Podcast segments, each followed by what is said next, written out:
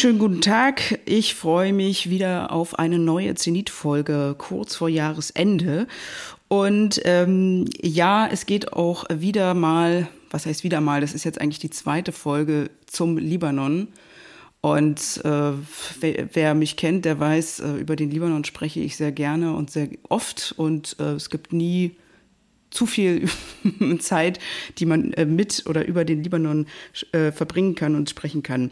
Und das mache ich heute mit äh, einer sehr spannenden Frau, und zwar Claire Beermann. Schön, dass du da bist. Hallo. Hallo, Aline. Äh, kurz zu dir, Claire. Du bist, ähm, das ist jetzt so ein richtiges Runterrattern hier bei, wie bei Wikipedia, aber das, ähm, um dich einfach mal kurz vorzustellen, wer du bist.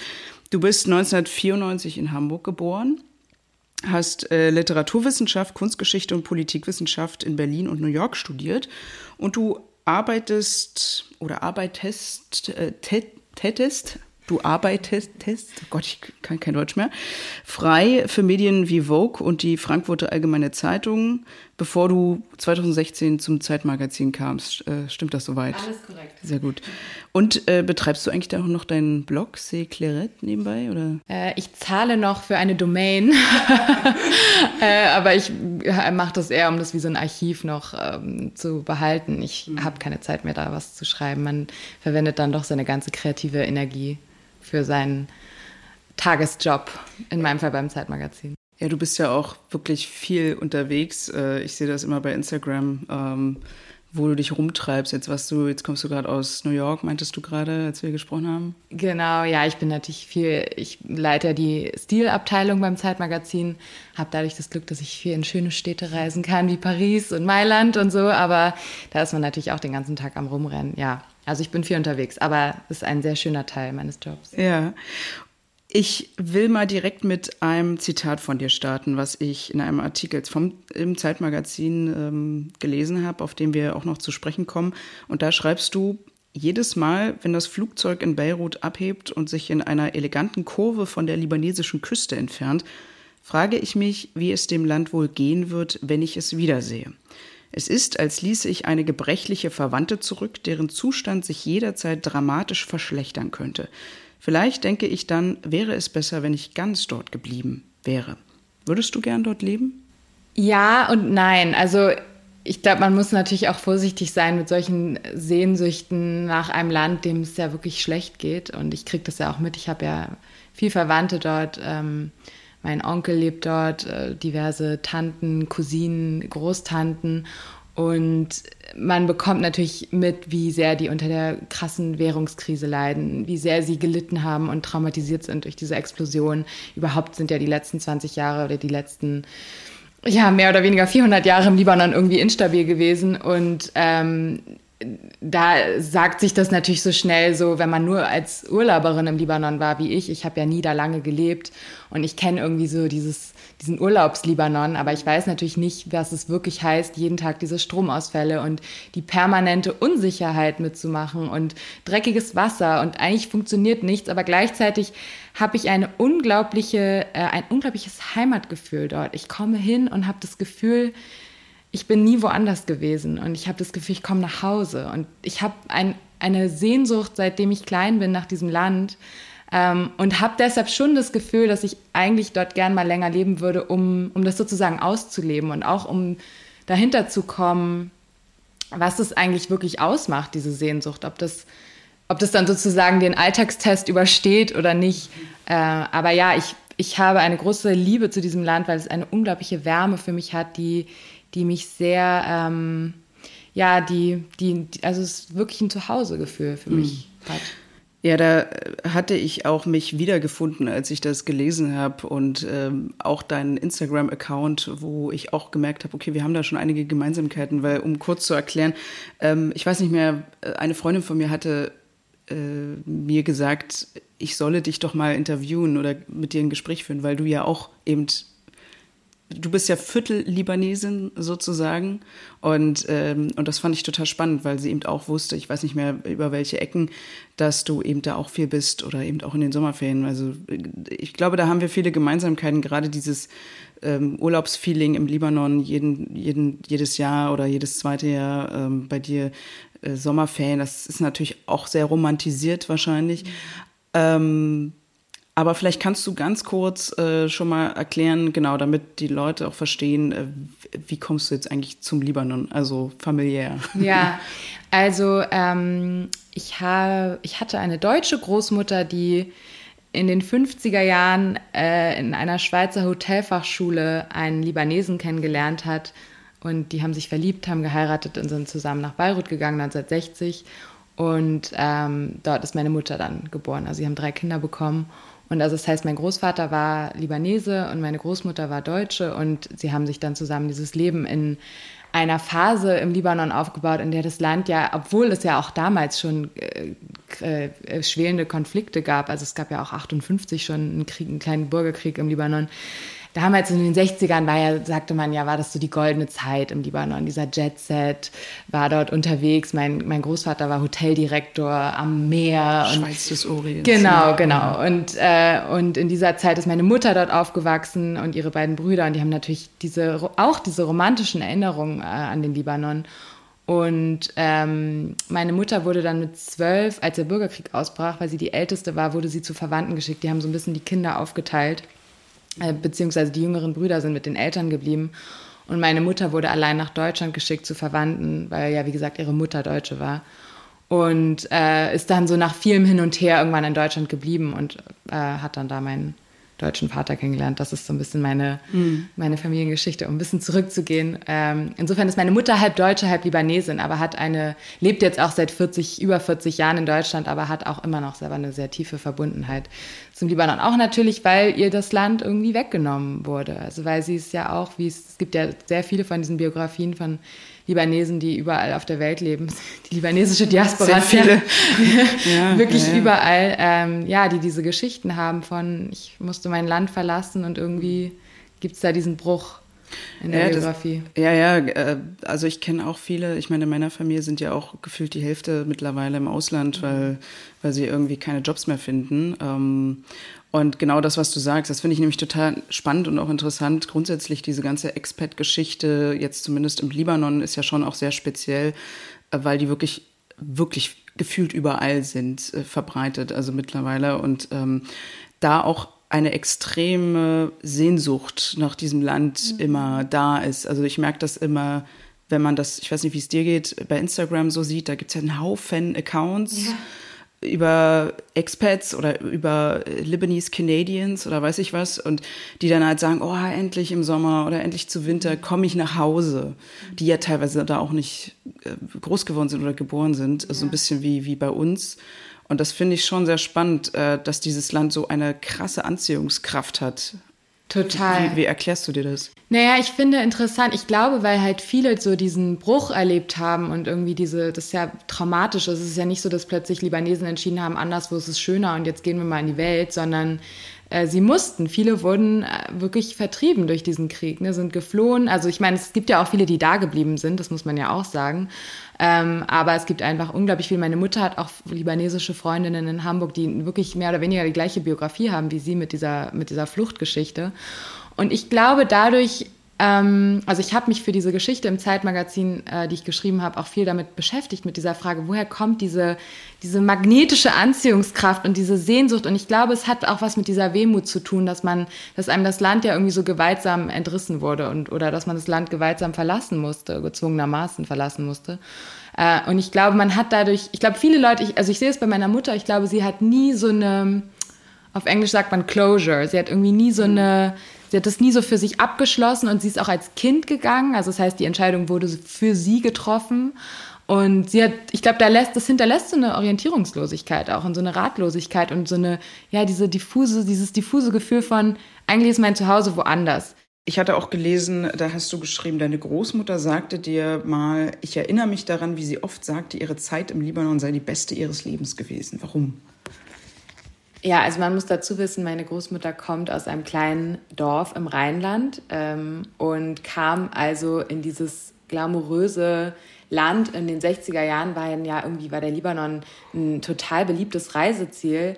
Äh, Brigitte Bardot hat da Urlaub gemacht. Hm. Ähm, beim Jazzfestival sind irgendwie Ninas, Leute wie Nina Simone aufgetreten. Äh, das, der Libanon liegt ja auch total toll. Es ist ein nach Westen ausgerichtetes Land am Mittelmeer, ähm, irgendwie bewachsen mit Jasmin und äh, mhm. also die, diese Kultur, die sie da gefunden hat, die sie da vorfand, als sie dorthin zog mit meinem Großvater, das war etwas, was sie nicht kannte. Sie kam ja auch aus Nachkriegsdeutschland. Es war alles so ein bisschen, ja, so ein bisschen bieder und sie kommt da in dieses Land, in dem es so, so herrschaftlich zugeht und in dem irgendwie ja auch eine totale Freiheit herrschte, die man ja sonst in arabischen Ländern nicht findet. Der Libanon ist mhm. ja schon einzigartig und Beirut ist da auch einzigartig natürlich als, als Stadt im Nahen Osten. Und ähm, ja, also ich, ich glaube, das war für sie etwas, was sie überhaupt nicht kannte. Aber man muss dazu sagen, ähm, sie kommt aus dem Rheinland, sie ist auch eine sehr kommunikative Person meine, mhm. äh, gewesen, meine Großmutter. Und ähm, äh, im Libanon hat sie auch so eine Herzlichkeit gefunden und so eine Warmherzigkeit, eine, eine Großzügigkeit, ähm, mit der sie, glaube ich, wiederum vertraut war. Also ich mhm. glaube, es waren so zwei Dinge. Einerseits war es fremd, exotisch für sie auch, obwohl das so ein blödes Wort ist. Aber natürlich mhm. ist es so. Man kommt in so ein Land und, und, und spricht die Sprache auch nicht. Aber meine Großmutter, weil sie eben so kommunikativ war, hat dann auch gleich Französisch gelernt, mhm. konnte auch immer Kitchen Arabic, äh, wie sie sagte, ähm, ist gleich in die Kirche eingetreten und so. Also ähm, hat ja, sich integriert. Hat ne? sich ja. sehr schnell integriert, ja, und hatte also bis zu ihrem Tod auch Freundinnen dort, die mhm. sie immer wieder dort besucht hat, mit denen sie in Kontakt geblieben ist. Ja. Ähm, ja. Und äh, wo kommt deine Familie genau her eigentlich?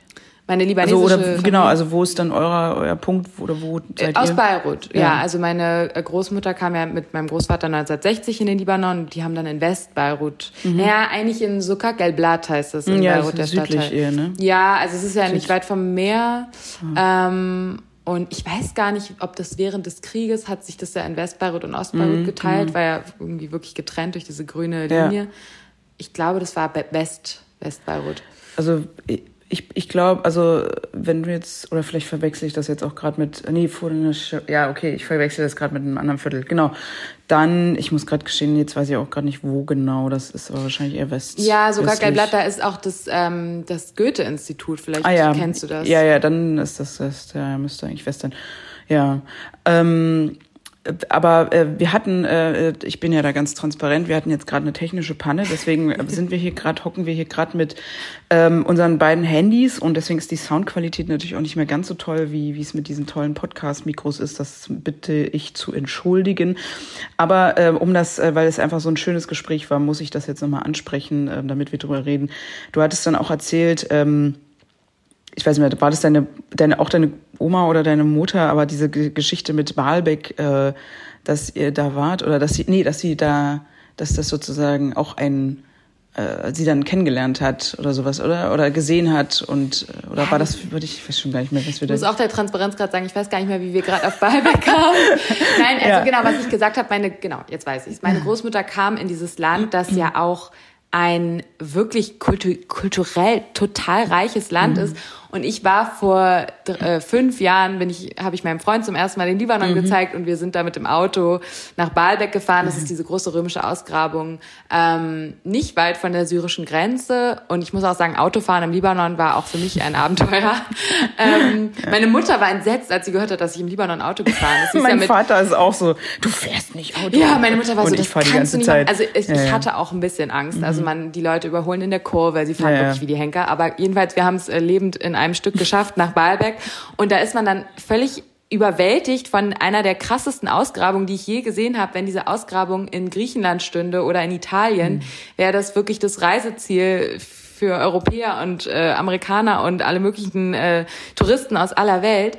Und wir waren da und da war kein Mensch. Also, mhm. und dann stehst du in so einem Tempel, der mehr oder weniger noch intakt ist. Und äh, auch das muss man eben wissen. Also der, der Libanon ist ein Land, in dem man unglaublich viel Kultur findet, in dem man wirklich, äh, also an einem Ort, der, wie ich es glaube ich vorhin schon gesagt habe, der könnte das tollste mhm. Urlaubsziel heute sein, wenn er eben nicht diese politischen Konflikte und diese Instabilität hätte. Aber dann hat man da eigentlich ein, ein Paradies. Es ist ein kleines Land, in dem man irgendwie auf wenigen, äh, in wenigen Stunden die unterschiedlichsten Dinge sehen kann. Man kann in die Berge fahren und mhm. Skifahren, man kann ans Meer fahren. Es gibt ja diesen Witz, äh, du kannst im Libanon morgens Skifahren und abends äh, äh, schwimmen gehen und du kannst beim Skifahren schaust du aufs Meer. Mhm. Also wo hat man das?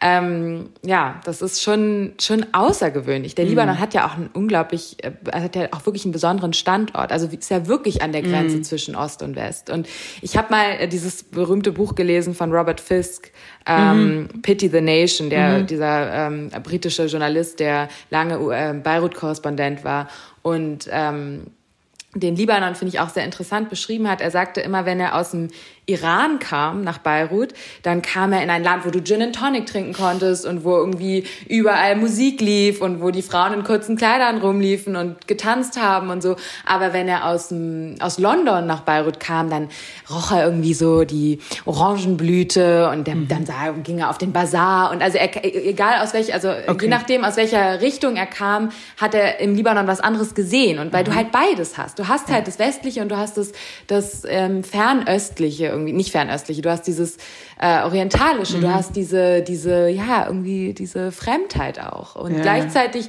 eine, eine Öffnung zum Westen, die, glaube ich, an diesem Ort wirklich einzigartig ist. Ja, ja, das klingt spannend, äh, weil das äh, genau das, ich glaube, vielen bis heute nicht bewusst ist eigentlich, wie westlich dieses Land ist und ja. wie westlich geprägt dieses Land ist. Das hat natürlich auch was mit der Geschichte zu tun. Äh, bis bis zur Unabhängigkeit ja auch war es ja auch eine französische Kolonie und es ist einfach hat hat dieses Land einfach bis heute geprägt. Also ich meine, ähm, ich merke das ja in meiner Familie ich weiß nicht, wie es bei dir ist, aber ich denke mal, deine Familie ist auch sehr französisch, wie du ja auch sagst. Du bist ja auch äh, im Grunde mit Französisch aufgewachsen, aber äh, meine halbe Familie war auf, äh, auf äh, Privatschulen mit irgendwie Dreisprachigkeit, äh, dann gleichzeitig auch ähm, ähm, privaten Unis, die mm. eigentlich nur noch auf Französisch waren. Also ja. das war auch, ähm, also das ist natürlich jetzt die moderne, wenn man so will. Mm.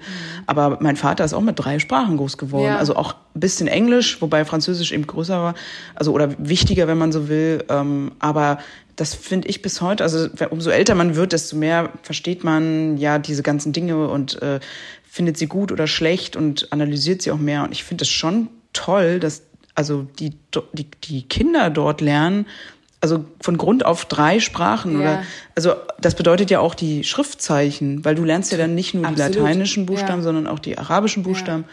und und dann hast du finde ich einfach ein mega Wissen schon vorweg, also ohne ja, also ich meine, das kann ja nicht schlecht sein. Ja. Und die sind ja dadurch auch so sehr international. Einfach da, die können einfach irgendwo hinfahren und können Französisch, Englisch, oder eben auch Arabisch. Ja, ähm, das Einzige ist dann der libanesische Pass, der ja genau, der blockiert. Die Libanesen immer sagen, der ist wie so viel wert wie Klopapier. Ja, ähm, ja, das, ja, aber nee, ich stimme dir total zu. Ich habe ähm, äh, mein Onkel hat nochmal geheiratet, hat äh, nochmal Kinder bekommen, deshalb sind meine jüngsten mhm. Cousinen deutlich jünger als ich und ich habe die als, wenn ich die jetzt äh, früher besucht habe und die klein waren, ich habe die eine irgendwie mal gebadet oder so und mhm. sie war, glaube ich, zwei, drei Jahre alt, fing gerade an, so den ganzen Tag zu plappern, fing ein Satz auf Französisch an, setzt ihn auf Arabisch fort und beendet ihn auf Englisch und dann ist ja mein Onkel, so wie meine Mutter, auch halb Deutsch und hat noch so ein bisschen versucht, mit dem Deutsch zu reden. Das heißt, ich glaube, sie, sie sprechen kein Deutsch, aber sie verstehen es ja. auch so ein bisschen, haben dann auch manchmal irgendwie ein deutsches Wort benutzt. Also ein Kauderwelt und es ist ja aber auch lustig, wenn das du... Das ist Libanon. Ja, das ist ja. wirklich Libanon. Also auch dieses Hai Kifak Sava, ne? Das genau, ist so dieser genau. Satz oder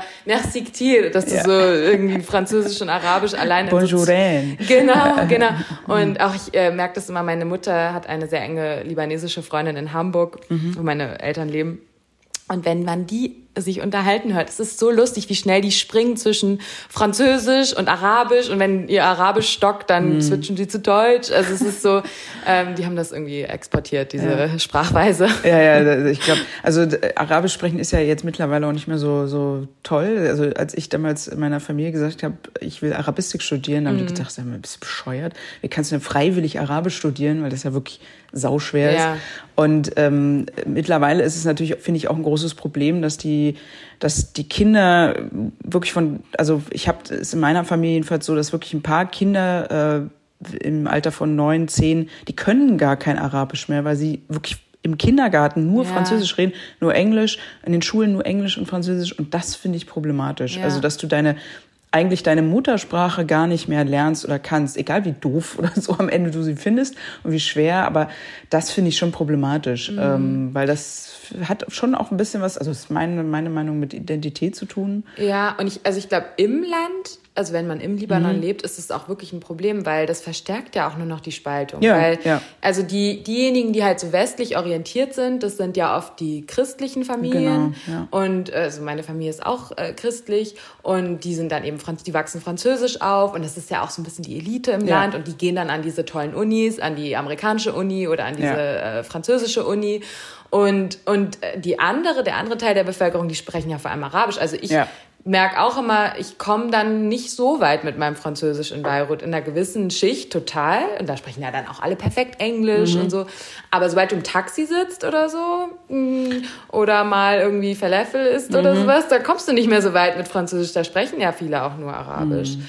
Ähm, Wobei die jetzt auch, genau, also äh, weil dann natürlich der, der Wert der, der arabischen Sprache auch noch ein bisschen höher gehängt wird. Das hat natürlich auch mit der Religion zu tun. Ja. Äh, aber äh, wobei natürlich ähm, auch viele aus dieser, aus diesen Bereichen oder aus dieser, ich sag mal, äh, muslimischen Gemeinschaft ähm, auch an diesen auch viele an diesen Elite-Unis mittlerweile mhm. sind. Also es ist nee, ja nicht so, dass das, aber ich weiß, was du nee, meinst. Nee, du hast, nee, absolut. Es mischt sich ja ähm, mittlerweile schon sehr und das finde ich auch sehr spannend in diesem Land. Aber grundsätzlich sind das schon so Parallelgesellschaften. Mhm. Ne? Ja. Also, nee, nee, klar. Also die, mhm. ähm, es gibt natürlich äh, die Eliten in, in beiden Überall, Religionen, ja. aber ähm, äh, ich glaube, dass einfach so die, die, die Französisch aufwachsen, mhm. dass die auch Arabisch lernen. Äh, also ich finde, es ist schon auch ja. wichtig, damit man irgendwie am Ende es ist eh schon schwer, sich zu verständigen im Libanon bei 18 Konfessionen. Also es wäre schon gut, wenn alle die, die Sprache ja. sprechen. Ich fand es auch interessant, als ich jetzt im Oktober 21 in Beirut war, habe ich mich mit einer Frau unterhalten, die eigentlich in den USA war. Das ist eine ähm,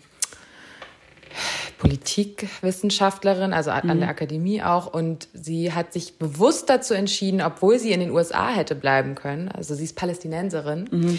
ähm, ist dann in die USA gegangen und hat sich bewusst dafür entschieden, zurück in den Libanon zu gehen, wo sie aufgewachsen ist, damit ihre Kinder die arabische Kultur kennenlernen. Und sie mhm. sagte, es wird immer schwerer, irgendwie gute arabische Bilderbücher, zum Beispiel mm. Kinderbücher zu finden mm. oder irgendwie Kinderprogramm im Fernsehen oder sowas. Und ihr ist das aber total wichtig. Also sie möchte, dass ihre Kinder mit dieser Identität auch aufwachsen, mit dieser Sprache auch aufwachsen. Und das fand ich auch nochmal interessant. Sie meinte halt auch, es gibt natürlich im Libanon auch diese sehr starke Amerikanisierung. Mm. Ich sehe das zum Beispiel ja. auch bei meinen Cousinen, die irgendwie auf TikTok den ganzen ja, Tag total, sind und, und äh, irgendwie äh, Influencern aus ja. New York folgen. Also ja, also Social Media ist ein großes Thema äh, im Libanon. Also nicht nur da. Ich kenne das auch im Iran oder in anderen Ländern. Also ich glaube, in Deutschland sind wir da noch recht, recht, äh, wie soll ich sagen, äh, zurückgehaltend. Mm. Ähm, ja, wie gut ist denn dein Arabisch? Schlecht. ich kann gar nichts eigentlich. Ich kann, äh, ich kann sagen, dass ich sehr schlecht Arabisch bin. schwer Arabi, das kann ich sagen. Und ich kenne so ein bisschen die, ich kenne die Ausrufe. Also wirklich, meine Mutter hat mit uns Kindern, als äh, wir klein waren, Französisch gesprochen, mhm. weil das auch ihre ähm, mhm. Muttersprache ist. Also, also kann sie, ach so, du meinst sie, ja Kitchen Arabic. Ja, also, ja, das war meine Großmutter, die so, Deutsche. So. Äh, die hat schnell Französisch gelernt und auch ein bisschen Arabisch. Und meine Mutter hat natürlich Arabisch in der Schule gelernt und ja. kann es auch. Und es ist immer so witzig, wenn meine Mutter, gut, meine Mutter sieht schon libanesisch oder arabisch aus. Mhm. Aber es ist trotzdem eine Überraschung, wenn meine Mutter plötzlich anfängt, auf Arabisch zu quatschen mit irgendwie Gemüseverkäufern in, ja. in Hamburg.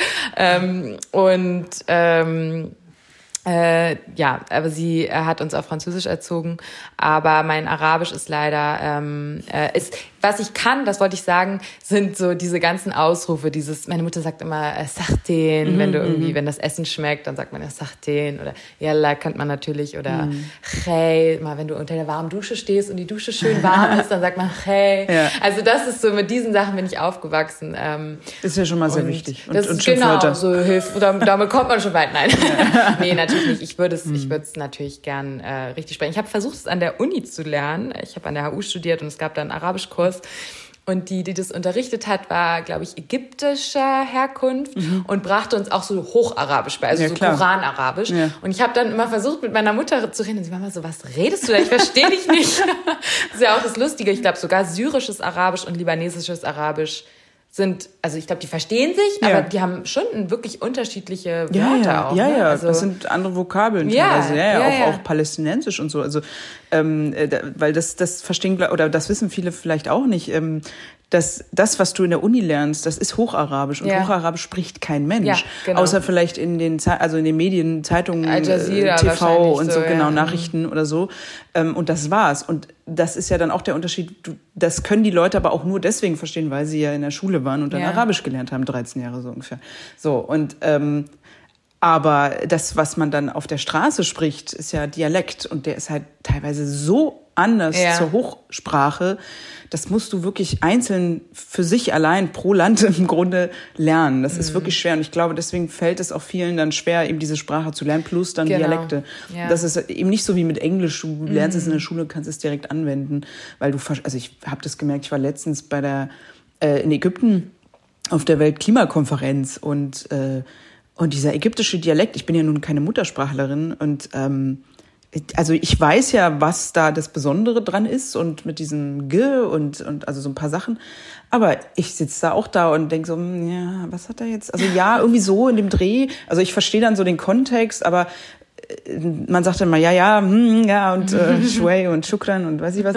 Aber es ist äh, schwerer dann natürlich und äh, palästinensisch-syrisch ist schon sehr ähnlich. Also, ähm, aber ja, du hast eben unterschiedliche Vokabeln teilweise und dann fängt das eben das Problem an, wenn man so will. Also Ja. mein Vater versteht auch keine Nordafrika. Also, Hat denn dein Vater mit dir, als du klein warst, äh, Arabisch gesprochen? ähm, ja, jein. Also er hat leider erst sehr spät angefangen. Also da war ich zwei und das ist sehr Ah, spät, finde ja, ich. klar. Und dann Das ist hat eigentlich das bei der Geburt. Genau, eigentlich musst du von null an Mhm. wirklich losquasseln und ähm, natürlich quasselt das Kind, Baby noch nicht zurück, logischerweise, aber das nimmt es ja auf. Mhm. Und ja, und jetzt wirft er mir mal vor, ich kann das ja so schlecht. Ich sage, ja, Papa, das ist deine Schuld, Punkt. Also es ist einfach so. Und äh, aber ich bin froh, trotz allem, ich habe natürlich das meiste gelernt, wenn ich da war. Ähm, und wenn ich jetzt irgendwie, keine Ahnung, als ich jetzt ähm, im Sommer da war, dann kommt das auch total schnell wieder, weil du es natürlich trotzdem sehr früh lernst. Das ne? finde ich auch interessant. Also ähm, ich finde, dass es fällt mir immer wieder auf, ich komme im Libanon an, das sagt meine Mutter auch. Mhm. Also im, im Deutschland fehlen ihr die ganze Zeit arabische Wörter, wenn sie Arabisch spricht und sie ist irgendwie wackelig. Sie kommt da an und es ist wie, als würde man dir so eine Spritze geben und plötzlich bist du so Ja, ja. Äh, Wieder voll fällt dir alles libanesisch. ein. Und selbst mir, die jetzt wirklich, ich kann kein Arabisch, man muss es einfach ja. offen sagen, mein Arabisch ist nicht schlecht, mein Arabisch ist nicht existent. So. ähm, aber selbst mir fallen dann plötzlich so die, die Phrasen ein, die ich irgendwie äh, mal gelernt habe, die, die kommen dann plötzlich wieder und und man fängt auch an, das finde ich immer interessant, wenn ich in den Libanon fahre, dass ich plötzlich wieder anders ticke irgendwie. Also es ist wirklich so. Mhm. Verändert sich dann dein Temperament so ein irgendwie bisschen? wird so ein Teil in mir aktiviert. Ja, also ich, ich merke es aber auch wirklich so, ich merke dann auch dieses, ich laufe da rum und bin plötzlich so, ah, ich könnte ja doch hier hinziehen und ich sollte irgendwie jetzt doch, ähm, jetzt muss ich jetzt aber wirklich mein Arabisch auffrischen und so. Man hat, also es wird so dieser, diese Sehnsucht wird natürlich, ist ja klar, man ist ja auch dann plötzlich vor Ort und so, aber ich habe wirklich so, wenn ich in äh, wenn ich ins Flugzeug nach Beirut einsteige, ich gehe unter dieser Tafel durch, wo irgendwie Last Call Beirut steht. Ich krieg jedes Mal Gänsehaut. Wenn ich lande, dann klatschen ja immer alle Ja. so. Ich weiß gar nicht, ob das irgendwas typisch Libanesisches ist oder so. Ja, das weiß ich auch nicht. Und dann diese Einreise an diesem Flughafen, am Flughafen, wo es irgendwie schon so riecht. Für mich riecht es im Libanon so nach Lorbeer und nach irgendwie so ein bisschen, bisschen Staub und Wärme, so Feuchtigkeit. Und man riecht ja auch schon so ein bisschen das Meer und so. Und ja, es ist irgendwie schön. für mich jedes Mal ein sehr besonderes, sehr besonderer Moment. Ja, das klingt äh, gut. Äh, bei mir ist es auch so ein bisschen das Meer und äh, auch die, ich weiß nicht, wie es bei dir war, aber äh, Geruch von wabbligem Pommes am, am Strand. Ja. So Sandwich, das Stimmt. habe ich, ich habe es geliebt, Stimmt, also bis ja. heute. Und ich trinke auch nur Pepsi in, in Libanon. Also, Ja. also da gibt's ja nur Pepsi. Also mittlerweile gibt's glaube ich, auch Cola, aber das war auch immer so ein, so ein, so ein Ding äh, früher schon. Ähm, äh, ja, das, das, äh, was wollte ich gerade fragen, genau. Ähm, was ist das Erste, was du machst, wenn du in den Libanon fliegst? Wenn ich da ankomme. Also was du so Ähm. unbedingt, was ich brauchst oder keine Ahnung, gibt- vielleicht gibt's ja sowas. Also für mich ist es erstmal immer schön, weil ich meine Familie sehe. Mhm. Äh, ich sehe meinen Onkel und seine Frau und meine Cousinen. Und eigentlich ist der erste Tag immer so damit, äh, vor allem meine, seine Frau und ich, wir sind uns sehr nah und wir quatschen dann eigentlich so zwölf Stunden durch und sitzen irgendwie den ganzen Tag auf dem Sofa und mhm. äh, dann zwischendurch essen wir irgendwann, holt sie irgendwie äh, tolle Sachen aus dem Kühlschrank und es ist so, für mich ist es wirklich deshalb auch dieses Nachhausekommen. Also ähm, ich habe da natürlich auch so meine Station. Ich renne dann, wenn das Wetter gut ist, gehe ich eigentlich immer gleich ins Sporting, äh, da an den meinen Lieblingsort, Sonnenhut, den, den, den klapprigen Sport, äh. Schwimmclub. Und mein Onkel geht auch mal morgens schwimmen und wir fahren dann immer auf seiner Vespa da äh, im Zickzack durch den Straßenverkehr hin. Das, das macht immer Spaß. Das ist natürlich so, also wenn man jetzt so sagt, man geht raus. Ähm, aber für mich ist es wirklich äh, auch immer schön und es war jetzt auch krass, als ich 2021 im Oktober da war, hat meine Tante wirklich, obwohl ich, also ich nenne sie mal meine Tante, die Frau mhm. meines Onkels, hat sie mir wirklich auch noch mal sehr drastisch geschildert, wie sie diese Explosionen erlebt hat. Und es mhm. war, wir hatten natürlich am Telefon gesprochen und und aber sie hat es wirklich nochmal, die, die kann sehr gut erzählen und auch sehr, sehr drastisch und sehr äh, bildlich irgendwie erzählen. Und also es war eigentlich so der ganze erste Tag, saßen wir im Wohnzimmer und äh, sie hat mir alles nochmal erzählt und wie es ihr geht. Wie, wie, wie ging es deiner Familie? Also die wohnen in einem Stadtteil, der recht weit weg ist vom Hafen. Mhm. Ähm, also was heißt recht weit weg? Beirut ist jetzt auch nicht groß, ja. aber bei denen sind alle Glasscheiben kaputt gegangen, aber ähm, es ist jetzt nicht so, dass die ganze Wohnung in Trümmern mhm. lag. Also gut, das ist, das ist auch ja. so ein Ding. Ne? Im Libanon, das war auch interessant, wenn man nach dieser Explosion, das hast du bestimmt auch mitbekommen, also du hast ja da ja auch, äh, bist du nicht sogar dann hingefahren? Nee, nee, nee ich wollte, ich, ich wäre gerne. Ich hatte blöderweise Dienst äh, im ZDF damals so. und das war total furchtbar, weil ja. man dann äh, darüber berichten musste und ich nicht wusste, was mit meiner, also weil ein Cousin von mir am Hafen arbeitete. Das hatte ich, das hattest ja. du mal erzählt, ja, das und hatte ich gehört. Genau, und ja. äh, der ist aber, äh, der hat, der hat einfach wirklich Glück gehabt, dass er nicht, äh, äh, also drei seiner Kollegen sind gestorben und, und er hatte im Glück, dass er nicht in dem wow. Moment am Fenster stand und dann einfach nur Knochenbrüche und alles. Ja, aber diese Geschichten hört man immer, ne, der hat so Glück gehabt. Also ja. man hört wirklich so ja. krasse Sachen von, ja. der hat nur einen Arm verloren, aber seine Kinder leben noch. Und man denkt nur so, aber das ist irgendwie so diese Libanesen, mm. das ist ja irgendwie auch furchtbar, man redet immer von dieser mm. libanesischen Resilienz. Die Libanesen sind so resilient und irgendwie ist das ja auch tragisch, weil man denkt immer so, wie viel sollen sie denn noch ja, ja, durchmachen? Das kommt, genau, das und, Gefühl war da so. Mhm. Ja, und also meine Tante hat sagt immer, für sie war das, also es war interessant für sie auch zu sehen, wie ihre Kinder damit umgegangen sind, weil die sind 13 und 15 mhm. zu der Zeit gewesen und waren irgendwie gar nicht so schockiert davon. Und für sie war das aber so, sie meinte so dieses Gefühl dieser Explosion im Körper, das vergisst du nie. Ja. Aber für sie hat das natürlich auch alle Erinnerungen an den Krieg wieder wachgerufen. Ja.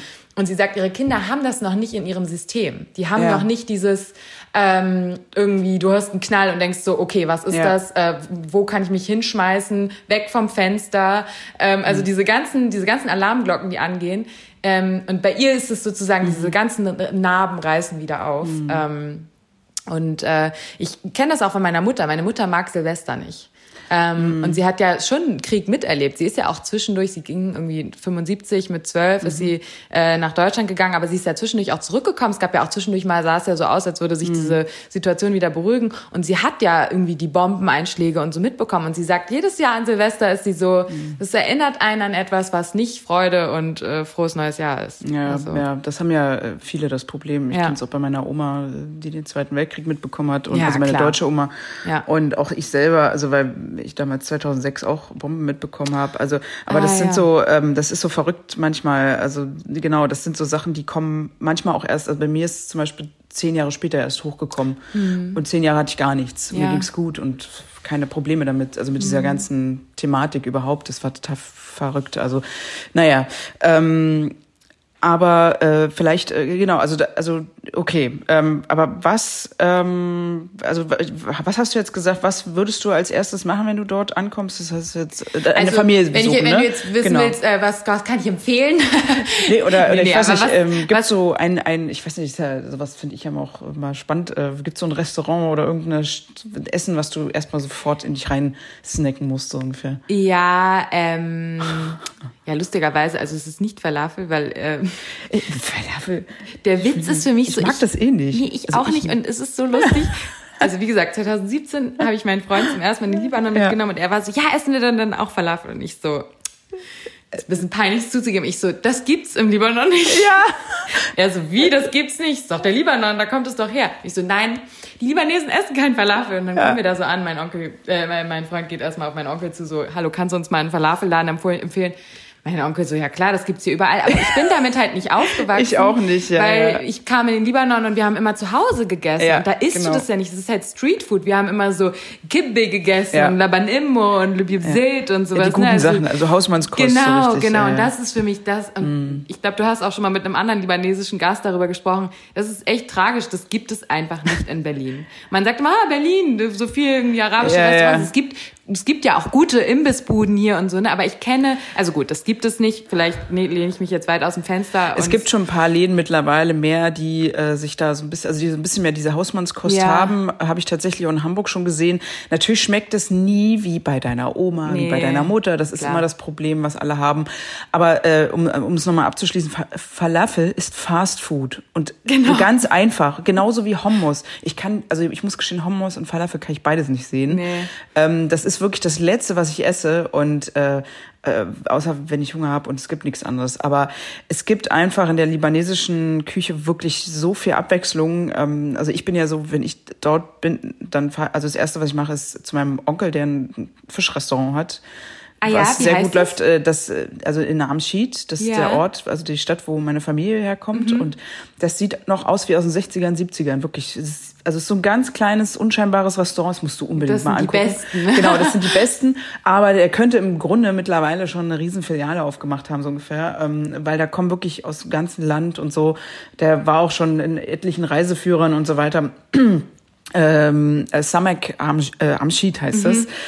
Ähm, und mein, mein Onkel Pierre Abud, könnt ihr alle gerne grüßen, der freut sich immer sehr, wenn da internationale Touristen kommen. Äh, Jedes Mal, wenn ich dann da bin, ah nee, letzte Woche kamen wieder so Leute und so. Er freut sich immer total.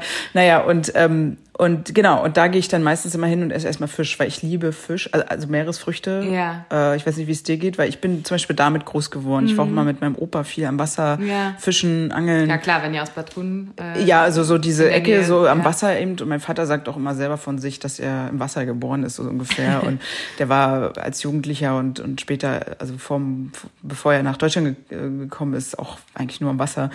Und, äh, und haben dann auch immer so diese Seeigel, ähm, Ah, äh, ja, ja. wie sagt man, geerntet, ne? Ja. So, und äh, so, so ein Zeugs. Und dann isst du die da am Strand und so ein Kram. Also so mit sowas bin ich halt groß geworden. Und natürlich völlig durchlöchert von Moskitos, weil in der Dämmerung, ich weiß nicht, kennst du diese kleinen Fischchen, Bisre? Kennst du die? Ja, ja, ja, Genau, die, genau, das sind so, ich sage mal, wie Pommes, Fische, Fischpommes. Ja, genau, kannst du so. Ne? So, so allem so, essen, ne? Genau, so ganz klein. Ich glaube, die kennt man auch in Griechenland und so. Das sind wirklich so ganz kleine Fischchen, die frittiert werden. Und das ist eben auch so was, was ich am Strand kenne. Und die habe ich mal mit meiner, mit meinem Vater und ich weiß nicht mehr, Onkel, Onkel und Cousinen, weiß ich nicht, irgendwie, ja, gefischt nach, äh, das macht man so in der Dämmerung. Und wir sahen aus am nächsten Morgen, ey, wirklich, ich war wirklich, ich sah aus wie ein Streuselkuchen, weil das einfach mit diesen Mücken, ich meine, du wirst das kennen, äh, dort im Land, Ja, äh, im klar. Sommer halt echt furchtbar ist. Ähm, aber, also, äh, Ich habe okay. noch einen Snack, der mir Ja, eingefallen ja. ist.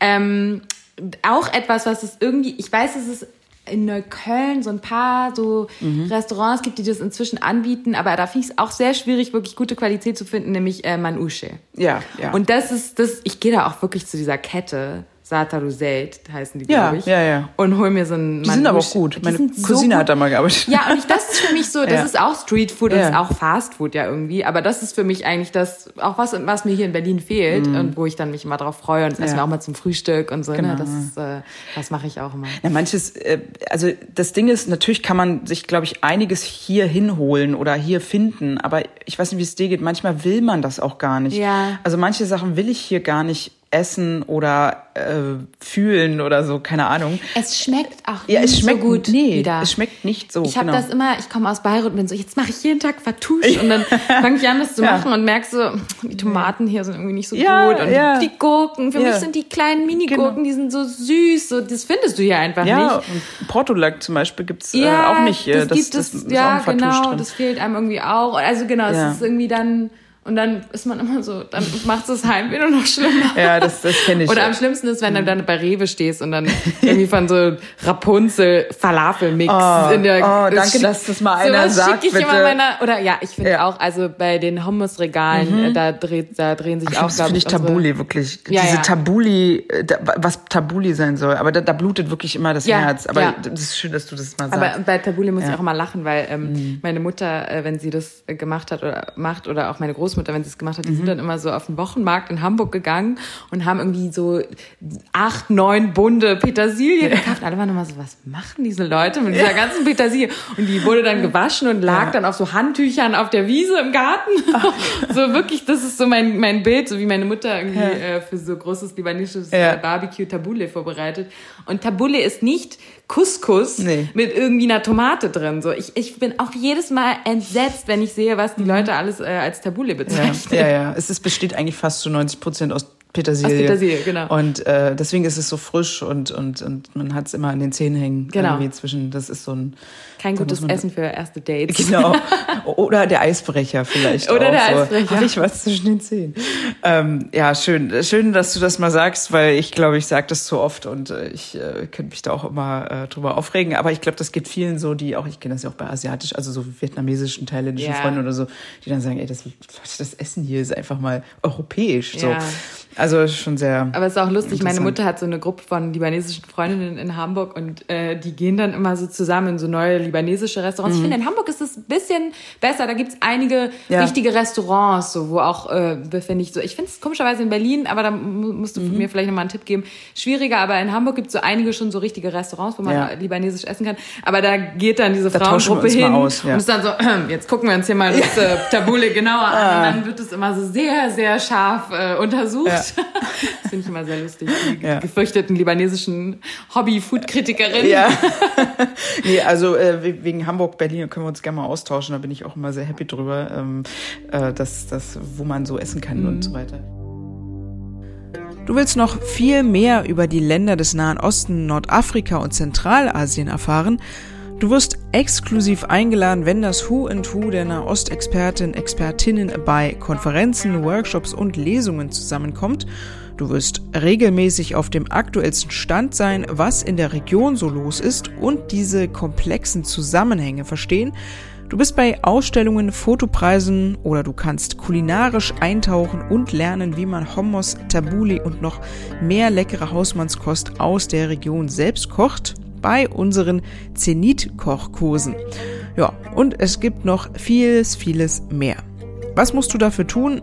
Ja, einfach die Zenit Club Mitgliedschaft abonnieren und das für nur 79 Euro im Jahr. Und hey, liebe Studentinnen, Studentinnen, ihr kommt schon für 49 Euro in den Club. Die Mitgliedschaft bündelt alle Leistungen und Inhalte des Print- und Online-Formats und informiert euch an jedem Ort der Welt online und offline über die aktuellen Entwicklungen im Nahen Osten, Nordafrika und Zentralasien. Und ganz wichtig, mit der Clubmitgliedschaft fördert ihr auch die Projekte und Ziele der gemeinnützigen Candid Foundation, die das Print- und Online-Magazin veröffentlicht, die sich auch für die Völkerverständigung sowie der Förderung der Presse- und Meinungsfreiheit, insbesondere in den muslimischen Ländern, einsetzt. Also, mit 79 oder ermäßigt 49 Euro im Jahr bist du dabei und wirst Teil der Zenit-Familie. Und jetzt viel Spaß beim Weiterhören. Was ich auch gelesen habe, was ich ganz hübsch fand, dass du aber auch irgendwie sagst, du hast so den, nicht nur den Aberglaube und diese Ess, das Essen und sowas mitbekommen von deiner Mutter, sondern noch viel mehr. Also ist das vielleicht auch das, was du meinst mit ähm, nicht nur dieser Sehnsucht, sondern auch, ich meine, ich habe gelesen, du hast auch über deinem deiner Haustür eine blaue Perle aufgehängt, die dich vor Unheil schützen soll. Und dass deine Mutter früher, das fand ich, das kannte ich zum Beispiel gar nicht, zur Beruhigung, wenn du nicht schlafen konntest, ein Glas heißes Wasser mit ein paar Tropfen Masaher, also Orangenblütenwasser mm. bekommen hast. Äh, fand ich sehr spannend, weil ich, ich glaube, das, das ist reiner Hokuspokus, aber man muss dran glauben. ja. Also ich glaube, äh, Orangenblütenwasser hat tatsächlich irgendwie so eine beruhigende Wirkung, so ein ja. bisschen wie Lavendel oder sowas. Das hat ja wirklich jede Libanesin, Libanese zu Hause. Genau. Das haust du echt Kann überall rein. Also ich mag das gerne. Es ist, es ist, es ist ja eigentlich dieser Café Blanc, den man im mhm. Libanon auch so nach dem Essen äh, so zur Verdauung oft serviert bekommt. Ah. Ich weiß nicht, ob du es mal nee. gesehen hast. Ja, ich merke auch immer, es gibt so unterschiedliche ja, Traditionen ähm, auch so je nach Familie und so. Ja, ähm, ja also ich habe tatsächlich so äh, libanesischen Nippes. ich habe auch, du hattest mich ja gebeten, einen Gegenstand ja, Ach ja, genau, da kommen wir mal gleich drauf. Äh, ich habe etwas sehr Lustiges, nämlich meine libanesischen Pantoffeln dabei. Ah. Die sehen so aus. Äh, ah ja, mach ich gleich wie, noch ein Foto von, Ich ja. fühle mich immer wie so ein Sultan in meinem Palast, wenn ich in den rumlaufe weil die Ach, sind toll. so mit so goldenen Fäden durchwirkt Aha. und sehen irgendwie so, so sehr so opulent aus, sind aber eigentlich so, die kriegst du ja irgendwie, weiß ich nicht, im die kosten ja nichts. Das ist eigentlich ja. so jetzt auch nicht so Top-Qualität, aber ich liebe die, weil die sehen einfach aus wie so sehr sehr opulente Latschen und ich habe die als Kind schon getragen. Das war immer sowas, was uns mein Großvater mitgebracht hat. Ähm, wenn er zu Besuch kam, dann hat meine Mutter auch überall so Bilderrahmen aus dem Libanon, die auch aus Stoff sind und mhm. so ganz weich wie so Kissen und die haben auch so diese Dekoration mhm. und da ist immer so eine blaue Perle dran ah, okay. und dann steckst du das Foto rein und das heißt, die Person, die auf dem Foto ist, die ist dann ah. so beschützt von der blauen Perle. Die blaue Perle ist ähm, diese, die gibt's ja auch in, ähm, in der türkischen. Ich kenne das so mit diesem Auge. Ja, das kenne ich auch, aber was wir immer haben, das ist wirklich so eine Perle, wie so ein mhm. Tropfen, wie so eine tropfenförmige ja. Perle. Ähm, und meine Mutter hat die mal über die Haustür gehängt, damit das Haus mhm. gesichert ist. Oder ins Auto hat sie mal mit der Sicherheitsnadel irgendwie so an die, in die Autodecke so eine, also eine Perle gehängt. Und ja, ich habe das auch gemacht, weil es ist irgendwie ganz interessant. Ich habe da neulich, ähm, also tatsächlich letzte Woche drüber nachgedacht, weil äh, wir hatten leider ein trauriges Erlebnis. Der Vater meiner Mutter ist letzte Woche gestorben. Mhm. Und äh, also er war alt, er war ähm, schon hochbetagt, aber es kam trotzdem überraschend. Und es war, meine Schwester und ich hatten jetzt nicht so eine enge Beziehung zu ihm. Er war auch mhm. kein einfacher Mensch. Ähm, wir haben ihn auch nicht so viel gesehen, weil er ja im Libanon gelebt hat. Aber wir haben uns auch dann darüber unterhalten und ich habe so festgestellt, dass dieser libanesische Teil von mir ist sowas sehr Fragiles irgendwie mhm. auch. Es ist so ein, weil, dass ich deutsch bin, ist offensichtlich. Und ähm, ich bin in Deutschland geboren, wie gesagt, ich sehe deutsch aus, äh, ich habe blonde Haare, ähm, ich habe nur ein Überbleibsel der libanesischen Nase.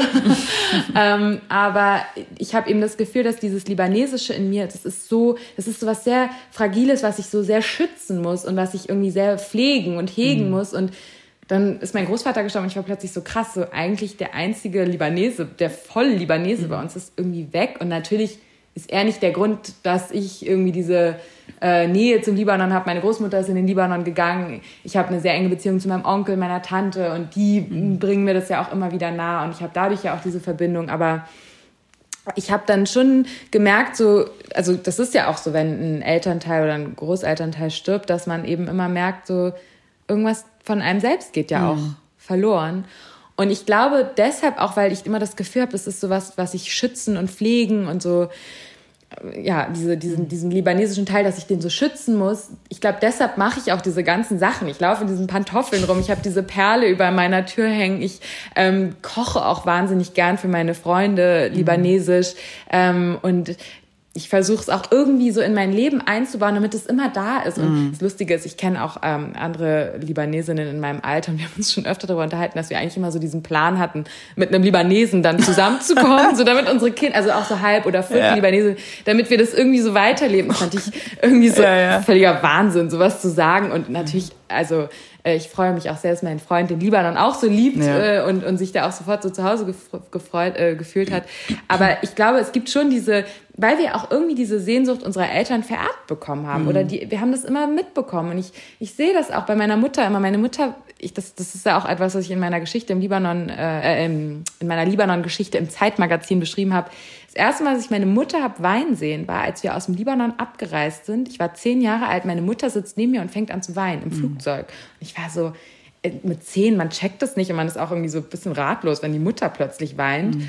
Und es war sowas, ich, ich glaube, sie konnte es in dem Moment selber gar nicht genau sagen, was es war, aber es ist, und man reist ja auch nicht für immer ab, aber es ist wieder dieses Gefühl von, ich gehe weg von dem, was mich zu dem gemacht, zu der gemacht hat, die ich bin. Und mhm. das ist, das muss ich wieder zurücklassen. Und eben auch beim Libanon finde ich, weiß man nie, wie es aussieht, wenn man wiederkommt. Das ist halt. Äh, auch wann, ne? Also ich meine, es kann ja, ja dann doch irgendwas dazwischen kommen. Genau. Und jetzt, ob es jetzt Corona ist oder irgendeine Krise oder so, wobei mhm.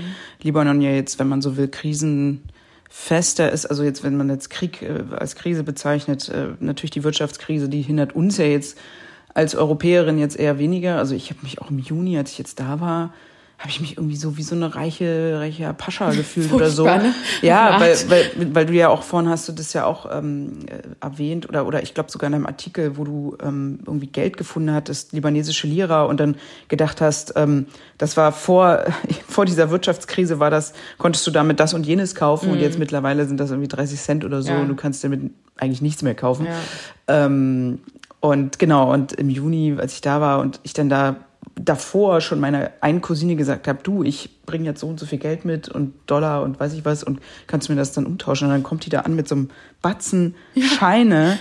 Äh, also das kannte ich wirklich nur aus dem Iran, als ich da mal war und dann wirklich so eine 100 Millionen Scheine habe oder so. Man fühlt sich wie bei Monopoly, ne? ne? Man hat so diesen so, ey, ich bin richtig reich jetzt. Ne? Ähm, nee, doch nicht, ja. aber so ungefähr. Aber da bin ich wirklich fast mit einer Tüte rumgelaufen, ja, weil du das gar nicht mehr in dein Portemonnaie nee. bekommst. Also und das ist schon einerseits also erschreckend, äh, weil man ja auch weiß, dass also wir als Europäerinnen oder auch auch andere Libanesinnen, die aus von woanders kommen, ich sag mal, das ist ja dann das kleinste Problem, das umzutauschen und du hast dann kannst dann easy peasy live machen ja. in der Zeit, weil du hast ja die Kohle, du kannst ja. es ja umtauschen. Ja. Und, aber ich habe mich so schlecht gefühlt, weil gleichzeitig habe ich ja gesehen, wie es meiner Familie geht, die ja eben nicht Fresh Money haben. Genau, die dürfen ja nur so begrenzte Beträge abheben. Genau, und wenn ich, überhaupt, ne? Und ja, und ich, also ich finde es auch so krass, ähm, wenn man sich ja auch so die alten Leute anschaut, die ja. nicht mehr arbeiten. Ich glaube, wenn du arbeitest, also ein Einkommen hast, dann ähm, ja, darfst du ein bisschen mehr abheben, glaube ich. Das weiß ich jetzt gerade äh, nicht. Irgendwie sowas, das, das hatte mir meine Tante auch erzählt. Ja. Das ist, hat ihre Eltern, die irgendwie ihr ganzes Leben lang gearbeitet haben, die haben einfach, deren Geld ist einfach futsch. Ja, so. ja. Und die sind, weg, ja. die sind alt und natürlich diese hatten auch immer ein komfortables Leben, mhm. die hatten irgendwie einen Gärtner und eine Köchin, so wie das ja irgendwie schon in mhm. nicht jetzt nicht mal muss nicht mal stinkreich im Libanon sein, um sowas zu haben. Das war ja irgendwie schon so das haben sie schon Teil der Tradition. Ja, ja. Das sind jetzt irgendwie über 90-Jährige, die einfach kein Geld mehr haben. Ja, ähm, und ich meine, das ist es ist wirklich dramatisch und ich kenne dieses, ich weiß genau, was du meinst. Ich hatte dieses Gefühl auch. Ich kam da an und dachte so, das ist ja, also es kostet ja nichts mehr für uns. Ähm, und für die ist es wirklich so eine schwierige ja. Situation. Ja, das ist schon irgendwie ein furchtbares Gefühl. Andererseits denke ich dann auch, also dachte ich dann auch gleichzeitig, okay, jetzt hau ich hier einfach richtig ja. auf die Kacke, weil wenn ich Geld irgendwie blöd gesagt hingebe, spende, keine Ahnung, wie man es nennen mhm. möchte, dann hier und ich war dann auch gefühlt irgendwie jeden Tag bei meiner Cousine essen, also ja. eine Cousine hat eine Restaurantkette, äh, bei meinem Onkel im Fischrestaurant, was ja. weiß ich, so und so weiter. Also und da dachte ich so, okay, das ist gut angelegtes Geld. Ähm, aber eine andere Cousine zum Beispiel, die ist ähm, Kunstlehrerin und die ist hat einen Doktor und alles mhm. so, ja. Und die verdient zwei Dollar pro Stunde, ja, weil die an einer staatlichen so Uni ähm, lehrt und nicht an einer Privatuni, was mhm. ja dann nochmal einen Unterschied macht, denen geht's ja besser. Mhm. Und die hat zwei Kinder und äh, sie wüsste gar nicht, wie sie klarkommen würde ohne ihren Mann, der seit eigentlich seitdem die Kinder schon da sind, in Dubai arbeitet. Ja. Und das ist so, ich dachte, krass. Und ich, ich habe den Mann zum Beispiel seitdem nicht mehr gesehen. Mhm. Ja? Also der ist vielleicht mal alle paar Wochen irgendwie oder alle paar Monate mal da. Und so geht's echt einigen. Also in meiner Familie ist das jedenfalls so. Ähm, zum Beispiel der besagte Cousin, der damals bei der Explosion fast umgekommen ist, der mhm. musste dann, weil er hatte ja dann keinen Job mehr, ne? weil der Hafen ist kaputt und alles mhm. ist da irgendwie immer noch nicht aufgebaut. Der ist jetzt in, ich weiß nicht, ob er immer noch da ist, aber in Togo mit seiner ganzen Familie oh, in Afrika. Wow. Das ist auch, also auch so, Afrika hat auch, zieht auch sehr viele mhm. ähm, von dort an tatsächlich. Also es sind einige aus meiner Familie hin und auch wieder zurück und so, aber das war mir auch nicht so bewusst, dass da ganz viele auch Businesses anfangen und so. Also eine Cousine hat da ein Restaurant aufgemacht und mhm. so. Also mhm. Fand ich auch irgendwie Wusste spannend so, ne? Ja. Ich also, dachte eher dann wirklich so in den anderen, also so in den Golfstaaten oder so. Auch, ne? ja, ja, auch, aber wo man ja auch wirklich sagen muss, also für Leute, die noch nie im Nahen Osten waren, Beirut und Dubai, glaube ich, also ich war noch nie ja. in Dubai, aber was man so hört von Dubai ich will auch nie hin. oder irgendwie Abu Dhabi oder so, das ist wirklich eine völlig andere Welt. Ja, also total. Ähm, das, meine Mutter kennt auch beides und sagt mhm. auch so, also das kannst du überhaupt nicht vergleichen. Nee. Der Libanon ist, also Beirut ist ja so eine pittoreske Stadt auch, die ja auch so dieses ist Chaos. Schön. Ja. Also, und nicht so neu, ne? Nee, genau. Also, genau. also es gibt auch neue, es gibt ja, auch ja, so, diese Glastürme gibt es ja auch klar. in Beirut, aber also nicht in keinem, keinster Weise nee. vergleichbar. Also ich weiß nicht, wie man das macht, aus Beirut nach Dubai zu ziehen. Ja ohne echten Kulturschock zu erleben. Also man muss das, glaube ich, mögen. Ich kenne auch eine im Libanon, die sagte zu mir, ihr Bruder ist jetzt auch nach Katar gezogen. Mhm äh, der mag das Chaos nicht. Sie sagt, sie könnte das nicht und sie kann eigentlich nur ähm, im Chaos leben und das ist auch so lustig. Sagt auch meine Tante immer. Sie sagt so, wir sind wie wir Libanesen, wir sind wie Zauberpilze, wir wachsen irgendwie so auf Dreck. und das, da, da, gedeihen wir irgendwie sehr. Ist auch so witzig. Meine ja. Tante hat auch so eine ähm, so eine sehr lustige und irgendwie auch so sehr makabre Art, äh, darüber zu sprechen. Aber das haben viele. Ich höre das Natürlich, ja immer. Das ist dieser Liban ich weiß nicht, libanesische Krisenhumor. Ja, es ist so irgendwie ungefähr. auch so ein Bewältigungsmechanismus. Ja, ja, ja. Ne? Aber meine Tante sagte auch irgendwann mal so zu mir so, ja, weißt du, ich habe ein Stockholm-Syndrom mit Bayreuth. Ich habe hier so viel durchgemacht, ich kann hier nicht mehr weg. das hat mich in, den, in seinen Fängen. Es ist irgendwie schrecklich, sowas zu hören. Aber gleichzeitig, also ich glaube, das ist ja auch sowas, was man sich immer wieder fragt. Ähm, warum bleiben eigentlich, mhm. also es gehen ja ganz, ganz, ganz ja, viele. Ja, äh, aber es gibt ja auch Leute, die gehen könnten mhm. und die bleiben.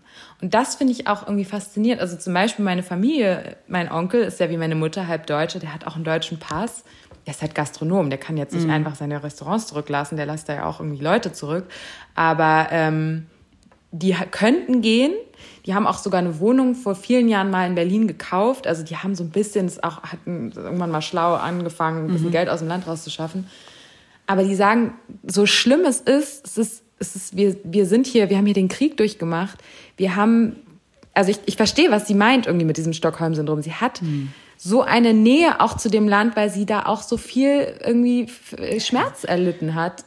Und es schweißt einen ja auch zusammen. Und ich glaube auch dieses, ähm, diese unglaubliche Wärme, die wir ja auch erleben, wenn wir hinfahren.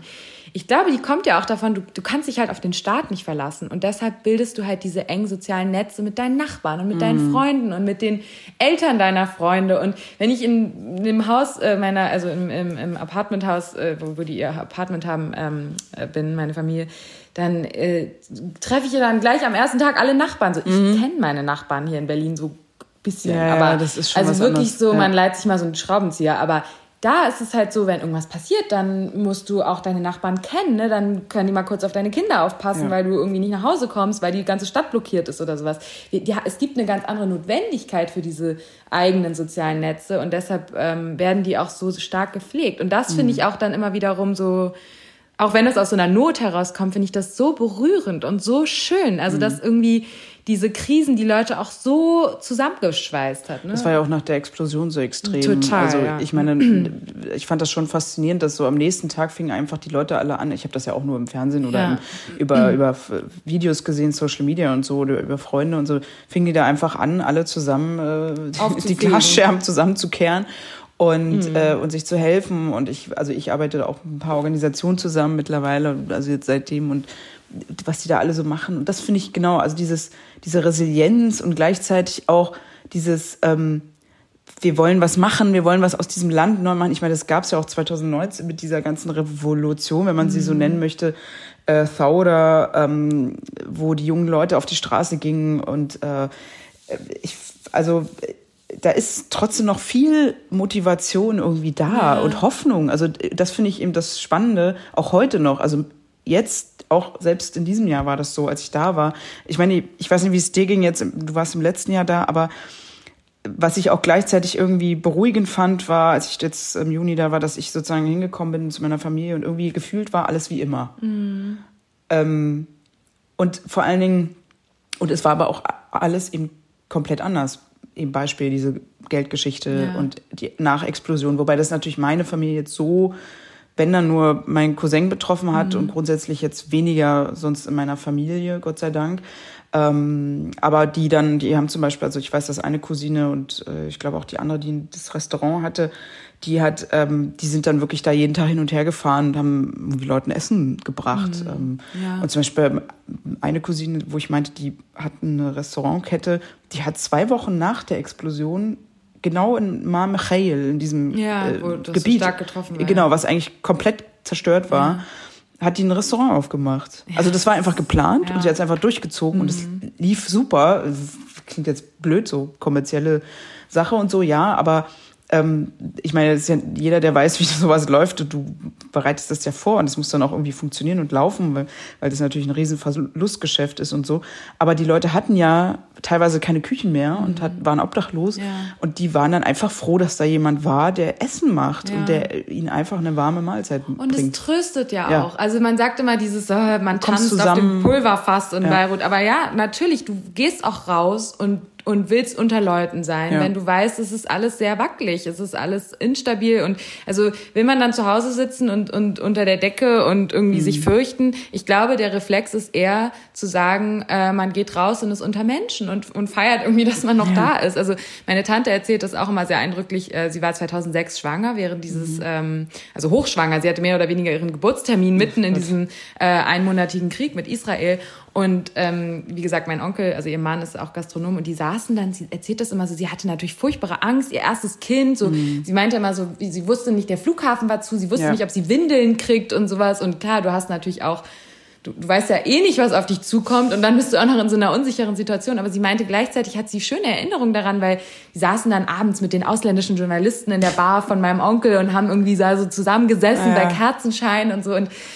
und so sagt sie auch, erinnert sie sich auch an ihre Kindheit. Ihre Kindheit war irgendwie total unsicher und irgendwie von äh, Bombeneinschlägen und so geprägt, aber sie erinnert sich auch an schöne Momente. Sie sagt, sie hatten kein Wasser und dann hat ihre Mutter ihr ihre Haare bei Kerzenschein mhm. in einem Eimer gewaschen. So, das klingt irgendwie krass mhm. und gleichzeitig merkt man auch an diesen Geschichten, es hat die Leute wirklich zusammengeschweißt und ich glaube nicht, dass ähm, man sagen kann, also ich glaube, man muss sehr vorsichtig sein, irgendwie sowas zu romantisieren oder so. Natürlich ist das keine Situation, in der irgendjemand leben äh, will.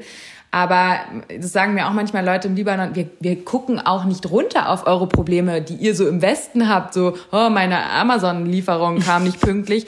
Aber wenn man irgendwie in diesem Krisenmodus ist, dann lernt man auch wirklich, sich auf die wichtigen Dinge zu konzentrieren ja, ja. und sich halt nicht über jeden Kleinkram aufzuregen. Und man fühlt sich dadurch vielleicht, also wie gesagt, ich will nichts romantisieren. Das mhm. ist eine Situation, in der niemand leben, soll, äh, leben, leben sollte ähm, und die niemanden durchmachen sollte. Aber mir haben schon einige Libanesen gesagt, sie haben dadurch auch gelernt, sich wirklich am Leben zu fühlen. Also weil du mit einer anderen Intensität lebst, auch wenn es einen furchtbaren Ursprung hat. Mhm. Wenn du in Deutschland bist äh, und mit diesen ganzen Geschichten, wie fühlst du dich dann? Hast du dann oder hast du dadurch mehr Demut? Hast du da auch irgendwie, ich sag mal, eben keine Probleme mehr hier, mhm. weil du eben gesehen hast, was alles passieren kann? Naja, also ich habe das manchmal, wenn, wenn ich gerade aus dem Libanon komme, dann bin ich so mhm. hyper-aware irgendwie und bin so, ach, reg mich jetzt nicht mehr über den Kleinkram auf und dann klar kommt man irgendwie wieder in seinen Trott und dann reg ich mich auch wieder darüber auf, dass Amazon zu spät geliefert ja, hat. Ja. Aber ähm, ja, ich finde, es ist ein schwieriges, es ist eine interessante Frage, weil ich frage mich das oft, wie ich damit umgehen soll. Ich frage mich auch oft, wie ich mit meinen Verwandten umgehen soll weil man will ja auch nicht die ganze Zeit fragen, so, und wie ist es jetzt? Und ja. ist, wie ist es jetzt noch schlimmer geworden? Und man will die Leute ja auch nicht immer so als so Opfer sehen irgendwie. Und ich, ich glaube, da haben sie auch keinen Bock drauf, immer darüber zu reden, wie scheiße es läuft, sondern sie wollen ja auch normal weiterleben und auch mit dir über lustige Sachen reden und nicht immer nur über das nächste Drama, was passiert ist. Und gleichzeitig ist es natürlich so, man fühlt, man, man fühlt sich dann auch so unsensibel, mhm. wenn man das ignoriert. Und natürlich, also als, als die Explosion passiert ist, ich hatte irgendwie so ein merkwürdiges, nicht Schuldgefühl, aber ich hatte so ein Gefühl von, ich glaube, es hatten ganz viele, die in Deutschland waren und die eine Verbindung zum Libanon haben, man wollte hin. Ja. Das hast ja. du ja auch mal gesagt. Ja, ja. Man wollte hin und irgendwie vor Ort sein, was irgendwie ja auch keinen Sinn macht, weil die Leute wollen alle raus. Und was bringt dahin. das jetzt, ne, wenn ich da komme? Genau, so ungefähr, ja. genau. Mhm. Aber ich glaube, das ist halt so ein Reflex von, mhm. natürlich willst du deinen Leuten nah sein, wenn sowas passiert. Und ich habe das dann irgendwie in Energie umgewandelt und habe angefangen, äh, also ich fotografiere auch so ein mhm. bisschen äh, für mich, aber ich habe angefangen, so äh, Fotoprints zu verkaufen von meinen Fotos und das Geld zu spenden. Und es mhm. war, war eine krasse Aktion, weil ich glaube, alle waren halt so sensibilisiert, ja. haben es in den Nachrichten gesehen und haben mir irgendwie diese Bilder aus den Händen gerissen, obwohl ich jetzt keine, keine jetzt keine professionelle Fotografin bin, aber es war für mich so, es war auch eine sehr aufwendige Aktion, aber ich war so, ich muss jetzt irgendwas ja, ja, machen. Ich ja. kann, was kann ich machen? Ich kann Geld einsammeln. So, das mache ich jetzt. Ja, aber spannend. Ähm, aber auch eben aus dem Gefühl von, ich kann meine Familie, auch so, ich meine, am Ende, ich habe das Geld nicht meiner Familie gespendet, sondern ich habe es an eine Organisation gespendet, aber ich hatte das Gefühl, dass es irgendwie, das schuldig denen irgendwie, weil die sitzen da in diesem Chaos und uns geht's so gut. Wir sind hier, wir leben hier wie die Maden im Speck irgendwie. Äh, man, man, es ist so krass, man merkt gar nicht, wie gut es einem geht in Deutschland. Ja. Es ist so irre, wie einfach so einfache Dinge, dass die im Leben funktionieren, dass das Wasser sauber ist, dass der Strom nicht alle zwei Minuten ausfällt, mhm. dass man einfach in Sicherheit lebt. Das ist so unglaublich und das muss ich mir jeden Tag, mich jeden Tag dran erinnern. Also, ja. und das ist mhm. irgendwie auch in dem Sinne toll, dass man diese Verbindung hat, weil es erinnert einen daran. Genau, das wollte ich gerade äh, sagen, dass das, glaube ich, also mittlerweile würde ich das wirklich sagen, auch ein Plus ist in dem Sinne, ähm, also jetzt so für Menschen wie wir, weil wir eben also deswegen bin ich da schon auch dankbar, auch wenn man natürlich sagen kann, oh Gott, warum kriege ich jetzt so auch schlechte Erfahrungen mit oder schlechte Seiten. Ähm, aber genau, das macht ja was mit dir. Und ich finde, ich glaube, wir wären wahrscheinlich nicht dieselben Menschen, mhm. wenn wir diese Erfahrungen nicht hätten, würde ich jetzt mal behaupten. Und also, weil genau aus diesen Erfahrungen, die man ja auch noch woanders machen kann und so, ich meine, wenn man jetzt gerade auch auf die Ukraine schaut und solche Geschichten, äh, man man versteht gewisse Sachen auch vielleicht besser, warum jetzt Menschen zum Beispiel aus Ländern flüchten, vielleicht auch warum warum sie teilweise, wenn die dann hier sind, auch eben auch keine Probleme mhm. haben, weil sie mhm. wissen, weil sie einfach schon schlimme Sachen durchgemacht mhm. haben und dann einfach nur froh sind, dass sie hier sind und einfach auf die Straße gehen können und nicht nach oben gucken müssen. Ja. Und also das ist jetzt nicht im Libanon so, ähm, weil das Land grundsätzlich, jetzt mal unabhängig davon, dass 2006 dieser Konflikt war, aber eigentlich ist es ja also das, also in meinem Leben war das der einzige Konflikt, den ich mitbekommen habe, ja. oder der einzige Krieg, wenn man so will. Und sonst ähm, war das immer alles sehr friedlich und sehr entspannt. Und ich sag mal so, wenn irgendwo Konflikte waren, so zwischen irgendwelchen Gruppierungen oder sich, also was es ja überall gibt eigentlich, mhm. dann ist man da halt nicht hingefahren, dann war man halt woanders. Ja. Aber sonst war es, ähm, das sage ich ja auch mal, das betone ich auch immer, weil ich das immer so lustig finde, wenn Leute dann der Meinung sind, es ist ja so grundsätzlich gefährlich da. Ja, weil natürlich die, die gesamte Region schwierig mhm. ist wegen Syrien auch und Irak und Iran jetzt sowieso auch. Aber ich, ich weiß nicht, ich finde dann immer lustig, wenn die Leute dann aber, weiß ich nicht, nach Kolumbien fliegen. Ja. Und dann, da kannst du mitten auf der Straße erschossen werden, so. Und das passiert dir im Libanon aber nee, einfach mal nicht. Was ich auch lustig finde, sagt meine Tante auch immer, sie sagt, also im Libanon kannst du deine Handtasche einfach ja, im genau. Restaurant rumliegen lassen ja. und sonst wohin gehen, so. Ja, und die rennen auch sonst dir hinterher. Ja, genau, ja, du hast deine Handtasche genau. vergessen, genau. Also, ich habe auch als Frau eigentlich selten Angst, im Libanon ja. alleine abends rumzulaufen oder irgendwie mit dem Taxi irgendwo rumzufahren auch, oder so. Also, ich fühle mich da ziemlich sicher. Ich hatte auch schon solche Momente, wo man, ich war 2013 da, irgendwie sind an einem Donnerstag in Tripoli rumgelaufen, mhm. haben Baklava gegessen und dann irgendwie am nächsten Tag sind da zwei Bomben detoniert vor dieser Moschee, mhm. an der wir noch vorbeispaziert mhm. sind.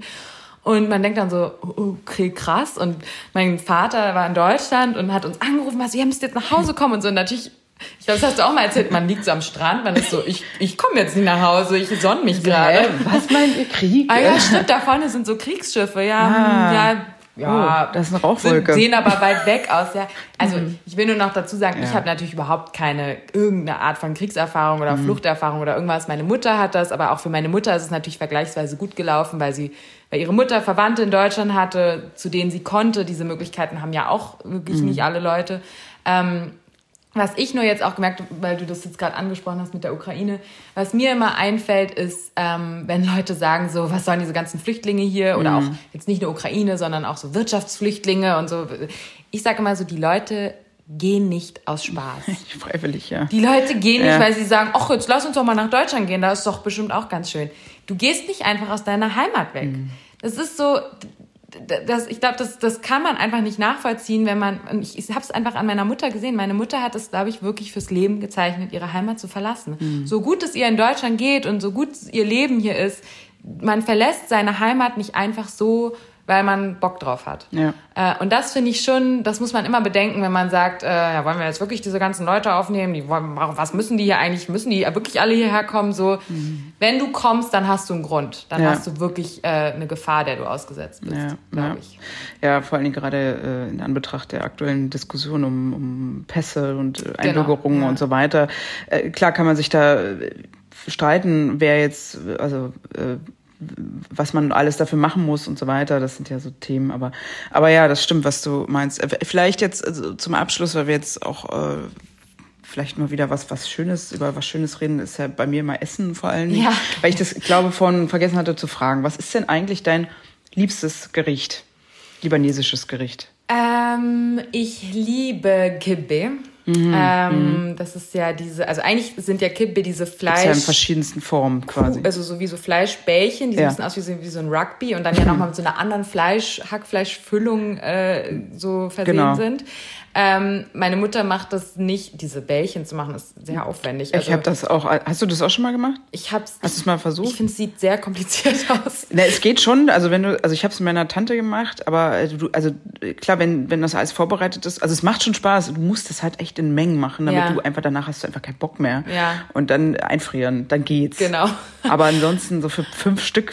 Ja, also für ich Leute, die nicht wissen, was Kibbe ist, es ist halt, Ja. äh, man hüllt die sozusagen, man, man macht, das ist quasi so ein hohles Fleischbällchen, das ja dann Ja. nochmal gefüllt ist. Und also das immer zu beobachten, ich habe das schon öfter Mhm. beobachtet, natürlich, wie es gemacht wird, dachte mal so, also meine Mutter macht das als so ein, so ein Kuchen sozusagen. Genau, das in ist einfacher, ja. Flachen Form, dazu macht man dann so einen äh, Gurkenjoghurt. Ja. Das, das liebe ich. Ähm, ich liebe Laban Immo, das ist ja so, ähm, auch so Lammfleisch, glaube ich, in so einer Art Joghurt. Das kenne ich gar nicht so. Äh, das, also ich, ich, ich sagt mir was, aber das gab's bei uns, Lammfleisch gab's bei uns nicht so. Ja, und dazu macht man ja diesen Reis mit diesen Nudeln. Ja, das ist ja, das Genau. ist so Also Standard, So ein Mix ja. aus Reis und diese Vermicelli oder wie die heißen Nudeln angebraten, Das ja. Mhm. war auch eine der ersten Sachen, die meine Mutter mir beigebracht hat, wie man diesen Reis herstellt. Ja, also ich liebe Ganz diese ganzen wichtig. Hausmanns, äh, diese Hausmannskost. Wir machen auch mal größtes libanesisches Barbecue im Sommer mit Shish Taouk und Mhm. Ja. sowas. Also wir machen schon so die Classics. Ähm, das, das liebe ich. Ja. Da. Gibt's bei euch auch immer Pommes? Ja, Pommes. Nee, wir essen immer das libanesische Brot. Das Ach so, echt? Bei euch gab's echt bei, also ich kenne das ja eigentlich bei jeder äh, libanesischen Familie. Es gibt immer selbstgemachte Pommes. Ach so, nee, das, Nee, bei euch das hat nicht bei so? uns nicht Tradition. Ach, ist ja lustig. Äh, dann braucht man eine Fritteuse, oder? Nee, nee, das machen die im, Topf, so, so. heißes, heißes Öl. Nee, aber siehst du, jede. Familie hat so ihre Tradition. Ja, ja, Ähm, klar. Aber ich nee. kenne mit Pommes ist wirklich da, also ich kenne sogar auch aus Nordafrika Leute, die auch sagen, Pommes gehört immer dazu. Deshalb ist auch für dich der, der Pommes Ja, ja, das- äh, Libanon-Geruch. Genau, wahrscheinlich vielleicht, okay. Dann, aber äh, gut, dann weiß ich, es gibt es auch nicht. ist ja nicht schlimm, nee, alles Ja, gut. und ich liebe, ich liebe natürlich die ähm, libanesischen Desserts. Also ich liebe Marmoul, das ist dann Mhm. Ja. an, äh, eigentlich an Ostern vor allem, diese gefüllten Grießkuchen. Ich glaube, es ist aus Grieß. Äh, Marmul weiß ich jetzt nicht, ähm, aber so mit Dattel. Genau, da drin ist immer so eine Füllung, Dattelfüllung ne? oder Pistazienfüllung und mit so ein bisschen Rosenwasser und so. Ah, Das liebe ich. Das Aber es ist lustig, äh, ich glaube, ich weiß nicht, ob es daran liegt, weil du natürlich auch in Beirut so, sozusagen hauptsächlich, wenn man so will, groß geworden bist oder, oder gelebt hast und auch da meines Erachtens auch die, Kult, äh, die Religion ja auch noch ein bisschen mehr zusammengeschmolzen sind, weil Ma'amul zum Beispiel, das ist ja schon so ein sehr, hat auch einen sehr religiösen Charakter, also gerade im muslimischen Bereich. Äh, Im Islam wird das ja auch viel zu an Ramadan gegessen und Ja. so, diese, diese, Ke also diese, ja, diese gefüllten Kekse ähm, zum Maid und so, also zum, zur Feier und so. Und das kenne ich zum Beispiel gar nicht. Also, Ja. also ich kenne es natürlich, ich weiß natürlich, was das ist und so oder wo es das gibt, aber in meinem, also in meiner Familie und auch im, in dem ganzen Gebiet, sage ich jetzt mal, ähm, so um Jbel, Batrun, Ja. ne, so, äh, da war das nicht so üblich, weil eben das komplett christlich ist. Klar, Und da ja. gab es andere Dinge, also ich weiß jetzt gar nicht mehr, aber äh, ja, also deswegen finde ich das total spannend, dass das bei Mhm. euch so ein bisschen ähm, vermischt ist. Auch diese Geschichte mit der blauen Perle. Ja. Weil ich glaube, dass, ich meine, dieses Auge ist ja auch was, hat ja, kommt ja aus dem muslimischen Mhm. oder Urspr oder weiß ich gar nicht mehr, wo, wo dieses mit der Perle, ich weiß nicht, ob das auch damit Ja, irgendwie also wir verbunden kaufen diesen Krempel immer. In so einem äh, Artisanat heißt das. Das ist eigentlich, Ja. eigentlich glaube ich, so ein Souvenirladen. Ja. Aber ich meine, so viele Touristen gibt's da nicht. Deshalb, äh, ist. Aber hast du echt das Gefühl, es gibt, also das fand ich es lustig. gibt schon Touristen, ja. Aber es ist jetzt ja nicht irgendwie, oder was meinst du jetzt? Ja, genau, weil, weil du auch das mit Baalbek so gesagt hast. Ähm, also ich, also wenn ich da war und auch so grundsätzlich, also jetzt mittlerweile, wenn ich mit Leuten rede, ja Libanon, ah ja, ich kenne ja den und den, der war schon da und ja, ich wollte nächstes Jahr hin und so. Also Ja, das verändert nee, du hast schon. recht. Also ich, klar, es gibt natürlich schon Leute, die da hinfahren, aber ich meine, wenn du jetzt in Vergleichsweise, bist, ja. also ich bin, ich fahre nicht so oft im Hochsommer. Ja, das ist auch gut so. Ähm, es mir da irgendwie Ja, zu voll ja. ist. Und meine Verwandten sagen auch immer, nein, komm nicht im Sommer, das Mhm. haben wir eh schon, da haben wir noch mehr Stromausfall, weil dann einfach noch 50 Millionen Libanesen aus aller Ja, Welt ja. anreisen. So. Dann ist es voll, ja. Ähm, ja. Dann ist es mir so ein bisschen zu voll. Ich fahre eigentlich immer gern so im Oktober. Ja. September, Oktober finde ich immer schön. Und Frühjahr finde ich auch schön. Frühjahr. Oder Frühjahr, genau, wenn es irgendwie auch so blüht, in den Bergen und so. Ne, ja, nee, ich, ähm, ich, vielleicht liegt es auch daran. Ähm, nee, aber wir, wir kaufen halt diesen Kram immer. Äh, meine Mutter hat so witzige Sachen. Sie hat auch so, so dekorierte Taschen, die, sie mit, die so mit Sand gefüllt werden und die hast du so als Türstopper. Aha. Und es ist so witzig, weil meine Eltern, also mein Vater hat eher so einen minimalistischen, so Bauhausstil und, und ich glaube meine Mutter auch, aber dann hat sie dann plötzlich ploppt so das so auf oder es gibt so komische Taschen, die auch so bestickt sind, wo du so Klopapierrollen drin Ach ja, lagerst. ja, das kenne ich auch. Die hängen dann da ja, ja. irgendwie im Bad. Vielleicht noch selbst gehäkelt oder so von meiner Genau. Tante. Ja, Genau. furchtbar. Also ich habe das bisher nicht so einer Religion zugeordnet. Ich habe das einfach, ich decke mich nee, da das äh, glaube ich ist Das sind aber auch super. Geschenke. Ich kaufe auch immer so kleine Kulturbeutel Ja. und sowas. Kaufe ich alles in diesem Laden und so Seifen und so. Und ja, da habe ich diese Pantoffeln her. Da holen wir uns die blauen Ah ja, Perlen. okay. Nachschub.